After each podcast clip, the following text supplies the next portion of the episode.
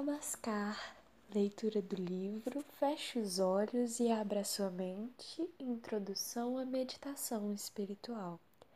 Dada na Banilananda, editora Ananda Marga. Número 2. Você se torna no que pensa. Abre aspas. A imaginação é a pré-estreia das próximas atrações na vida. Fecha aspas, Albert Einstein. Abre aspas, a imaginação é o começo da criação.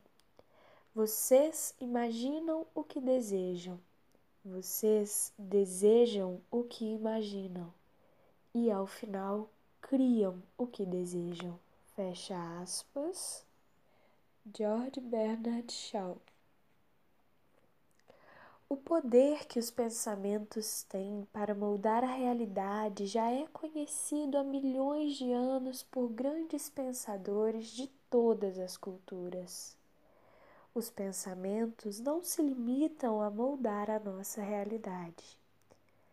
Eles são a nossa realidade pois é através da mente que podemos vivenciar o mundo externo. Todas as brilhantes invenções da humanidade, sejam as boas, sejam as más, começaram como sementes de imaginação e depois se materializaram neste universo expresso. A mente é a força criativa por trás de todas as realizações. Os pensamentos não são meros brinquedos da mente desocupada. São forças criativas, poderosas na busca de manifestação no mundo externo. Se olhar profundamente para o mundo de objetos e acontecimentos em que vive, você vai encontrar o pensamento de alguém na raiz de tudo. Desde a luz vermelha do semáforo que nos orienta a parar o carro, até o acidente que acontece ao final da tarde e que você pensa que foi um golpe de azar. Nossas atitudes são a nossa realidade. Elas decidem o que vemos e o que não vemos. Daí o antigo provérbio: se um santo passar pela rua, o larápio vê apenas sua carteira. Os pensamentos regem a estrada da vida. Enquanto tentamos materializar as nossas esperanças e desejos. Se eles forem suficientemente fortes e persistentes, materializam-se na estrada da vida. Mas nem sempre o que conseguimos é o que realmente pedimos. É importante saber que nossos pensamentos são responsáveis por quem somos, pelas nossas forças e fraquezas, pelos nossos talentos e manias, pela nossa capacidade de amar, de suportar o sofrimento, de obter prazer no drama em cada momento da nossa existência. É como Buda disse, entre aspas, nós somos o que pensamos, ou seja, nos tornamos naquilo que pensávamos. A ênfase no pensamento positivo que vemos hoje no Ocidente baseia-se nessa segunda característica da mente. Se nos permitirmos ter pensamentos negativos, desenvolvemos tendências negativas na mente, não só criando ansiedade, tensão e medo, mas também sabotando nosso esforço para estar de bem com a vida.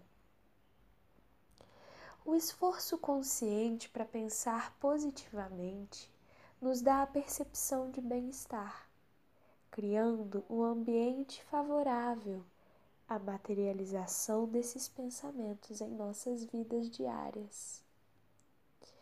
Um bom exemplo desse princípio é o trabalho de Mary Baker Eddy, descobridora e fundadora da ciência cristã, que conseguiu com sucesso demonstrar o poder das afirmações positivas na cura de doenças.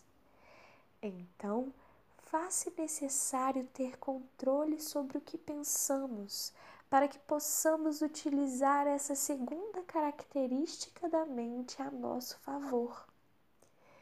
Temos que treinar a mente, impedindo-a de se perder e nos levar aonde não queremos ir.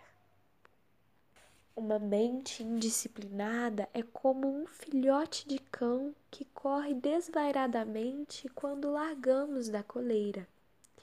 Se deixarmos a mente sem destino, de acordo com sua tendência natural, ela será levada às mais diferentes direções, nos deixando confusos, tontos, à mercê de maus pensamentos e desejos contraditórios.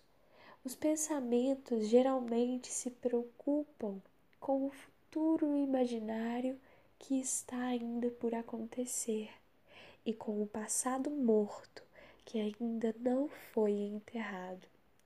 Para treinar a mente a fim de que se torne saudável, uma das primeiras coisas a fazer é viver no presente, no aqui e no agora.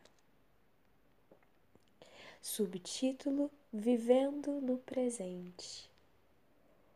Certa manhã, durante o desjejum, eu observava um amigo decorar seu café da manhã com torrada e café, enquanto lia o jornal e vestia o casaco.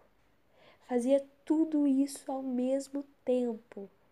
Olhava repetidamente para o relógio, ansioso e murmurava, dizendo que iria chegar tarde no trabalho. Quando lhe perguntei como estava o desjejum, apenas disse: Estou de saída. Há algo interessante no jornal de hoje? Perguntei-lhe. Não sei, respondeu. Toma aí, estou indo embora daqui. No entanto, o aqui era o lugar onde ele vivia. Senti muito porque ele escolhia estar ausente naquele precioso momento, sem poder saborear o que comia, nem absorver as manchetes que lia. Ele estava mentalmente de saída. Seu corpo se movimentava com naturalidade, porém sua mente estava em outro lugar.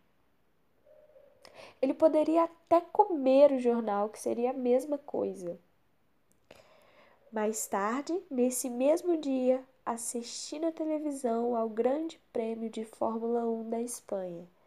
Foi a corrida mais emocionante a que jamais assisti. Poucos minutos antes do término da prova, Michael Schumacher estava em primeiro lugar, com larga vantagem. De repente, diminuiu o ritmo e os outros carros começaram a ultrapassá-lo. Sua equipe técnica disse aos jornalistas que o carro estava com a quinta marcha presa. Em vez de desistir e abandonar a prova, Schumacher avisou a equipe que preferia terminar a corrida e ganhar alguns pontos para o campeonato mundial. Por incrível que pareça, após dez voltas, ele começou a ultrapassar os carros e na última volta alcançou o segundo lugar.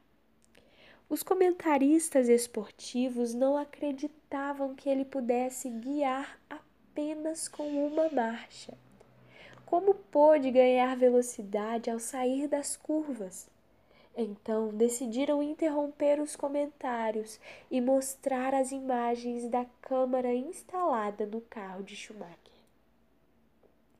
Na expectativa de ouvir o som da mudança de marchas. Durante a meia volta seguinte, milhões de pessoas em todo o mundo viram o que Schumacher estava fazendo. Ao acelerar pista fora, numa velocidade vertiginosa ao entrar na curva.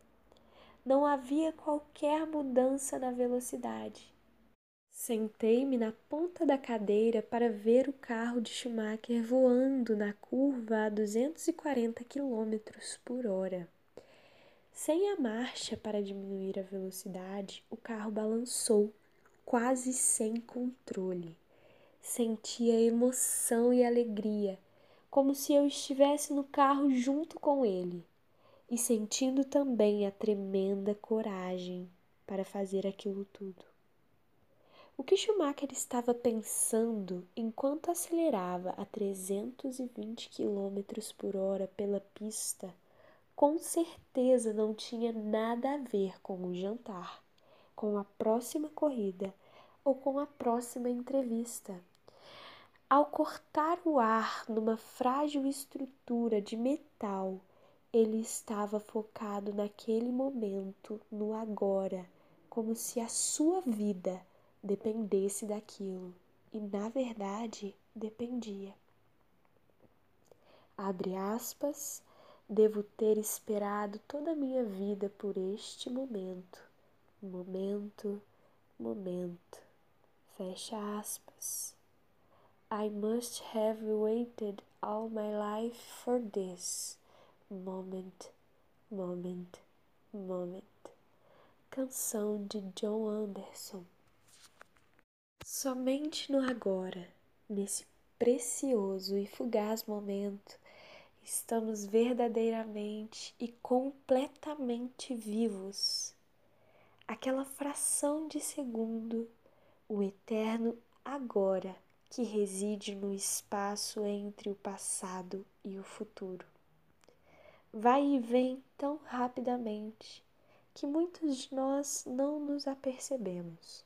Contudo, se estivermos completamente acordados no momento presente, imergimos numa experiência única, a qual nenhuma criação da nossa imaginação consegue se igualar. Só quando estamos plenamente no presente podemos experimentar a imensidão do que a vida tem para nos oferecer. Se Schumacher não estivesse por inteiro no presente mental e emocionalmente, durante a sua dramática corrida até a linha de chegada, não teria sobrevivido. Nossa situação não é muito diferente dessa quanto pensamos. Se não conseguirmos estar verdadeiramente presentes enquanto nossa vida se desenvolve, também não sobreviveremos. Iremos nos unir às fileiras de mortos-vivos, e o propósito da vinda a este planeta será em vão. Falando seriamente, só estamos vivos quando estamos mentalmente presentes em nossas vidas. Entre aspas, a vida é o que acontece com você enquanto está ocupado fazendo outros planos. John Lennon. Quando, através da prática da concentração e da meditação, aprendemos a disciplinar a mente impedindo-a de remoer o passado ou esbanjar nossa preciosa energia com os fantasmas de um futuro imaginável, começamos a sentir uma tremenda sensação de poder. Sentimos-nos mais vivos, mais estimulados e mais elevados. Tornamo-nos participantes conscientes de nossa vida despertos para as infinitas possibilidades inerentes a cada momento. O que quer que decidamos fazer, faremos com sinceridade e total atenção. Então, não importa que atividade se queira realizar, por mais simples que seja, até mesmo lavar a roupa, essa ação nos preencherá de alegria e força vital com plena consciência.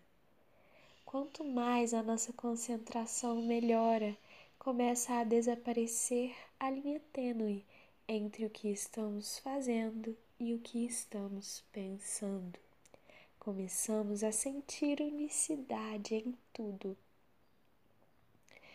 Entre aspas, ó corpo que dança com a música, ó visão ofuscante.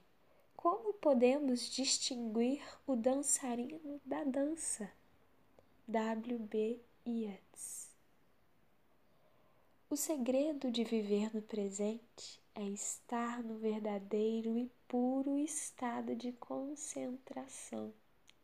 Para compreender o funcionamento da concentração na meditação e em nossa vida, vamos agora analisar a terceira característica da mente. Próxima leitura 3. A mente só consegue pensar numa única coisa a cada vez. Obrigada.